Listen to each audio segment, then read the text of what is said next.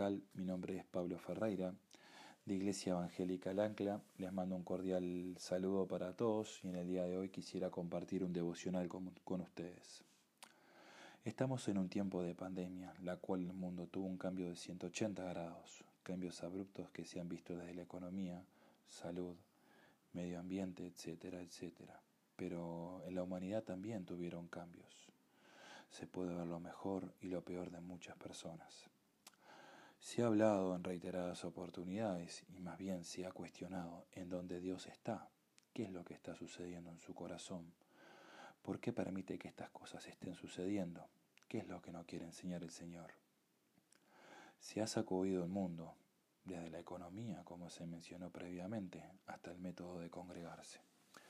Y de ahí yo me quisiera trasladar a Segunda de Crónicas, capítulo 7, versículo 14. Voy a leer en Reina Valera en esta oportunidad que dice así. Si se humillare mi pueblo, sobre cual mi nombre es invocado, y oraren y buscaren mi rostro, y se convirtieren de sus malos caminos, entonces yo iré desde los cielos y perdonaré sus pecados y sanaré su tierra. Hermoso, hermoso pasaje que el Señor nos brinda en este versículo podemos buscar alguna que otra respuesta a lo que estamos atravesando. El mundo hoy en día está sobrellevando una mala conducta, circulando por caminos erróneos y por su falta de querer acercarse hacia Dios por motivo de orgullo, arrogancia, el Señor aparta su oído de su gente. Podemos ver en Santiago capítulo 4 versículo 6, Dios nos marca de que Él se resiste a la gente soberbia. Esa barrera que el hombre levanta hacia Dios, con esos bloques de orgullo y falta de humildad, nos hace alejarnos de Él. Pero el Señor nos hace una invitación, nos invita a humillarnos, a buscar su rostro, su justicia. Como buen Padre, Dios quiere conducirnos a un camino de rectitud, de paz y de obediencia. En esta oportunidad también quiero exaltar la palabra humillarse. Esa acción que construye un gran puente, nexo, conexión con el Señor. Dios ama al hombre humilde que está próximo a realizar estas cosas y podemos verlo en el Salmo 138.6 que dice así. El Señor es excelso, pero toma en cuenta a los humildes y mira de lejos a los orgullosos como también quisiera leer en el libro de Miqueas, capítulo 6, versículo 8. Algo de lo que ti espera el Señor, practicar la justicia, amar la misericordia y humillarse ante tu Dios. Acciones que esto nos conduce a bendiciones, ¿no? Pero bueno, pero también tenemos que ver el otro lado, que es lo que, que produce alejarnos de Dios, el orgullo, una acción desagradable para los ojos del Señor. Y como se mencionó anteriormente, estas cosas traen consecuencias. Como dice en Oseas capítulo 13, versículo 6, quisiera hablar así. Les di de comer y quedaron saciados. Y una vez más, acá quiero resaltar, se volvieron arrogantes y se olvidaron de mí. Finalmente, el resultado del orgullo no es próspero, es un transitar en un valle de sombra y de muerte, en un camino muy peligroso para el hombre. Podemos ver claros ejemplos en el libro de Daniel, capítulo 4 y capítulo 5, en la cual son dos claros ejemplos de orgullos, dos claros ejemplos de haber desafiado a Dios, pero son también dos caminos diferentes de cómo culminó este transcurso. El rey Nabucodonosor, rey de Babilonia, fue advertido en varias oportunidades por el profeta Daniel en sus sueños, sueños que fueron claramente interpretados, pero por orgullo y soberbia Dios lo llevó a la ruina. Recordemos que en ese sueño que tuvo, esa sentencia anticipada que llevó al rey a transitar siete años como un animal, fue por falta de humildad. Dios envía esa sentencia anticipada, ya que el rey no se quiso arrepentir de sus pecados. siete años viviendo y razonando como un animal, hasta que hubo una hermosa intervención divina.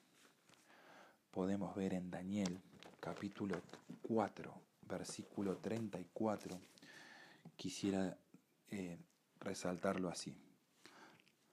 Pasado ese tiempo, yo, Nabucodonosor, elevé los ojos al cielo y recobré el juicio. Bien, acá podemos ver que hubo una acción por parte del rey que dice elevé los ojos al cielo. Y de ahí quisiera ponerlo en paralelo con lo que dice en segunda de Crónicas 7:14.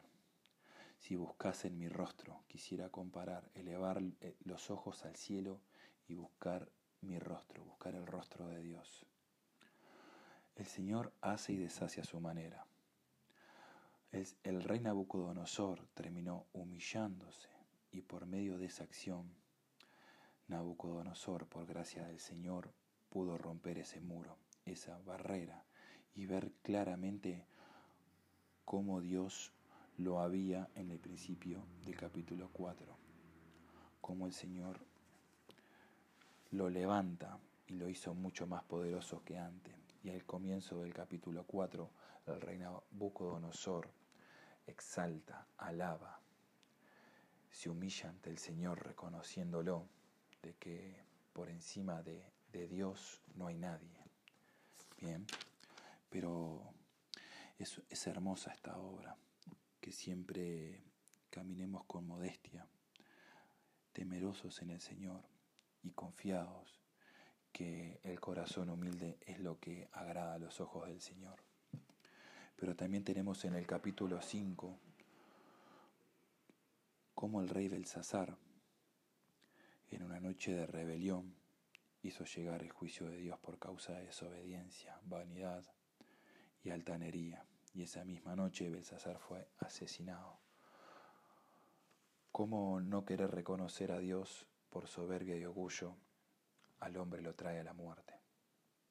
Pero bueno, quisiera concluir también de que hermanos, evitemos el juicio de Dios que se pueda acercar hacia nosotros. Tengamos un corazón dedicado a Él en humildad para que nuestra tierra sea sanada.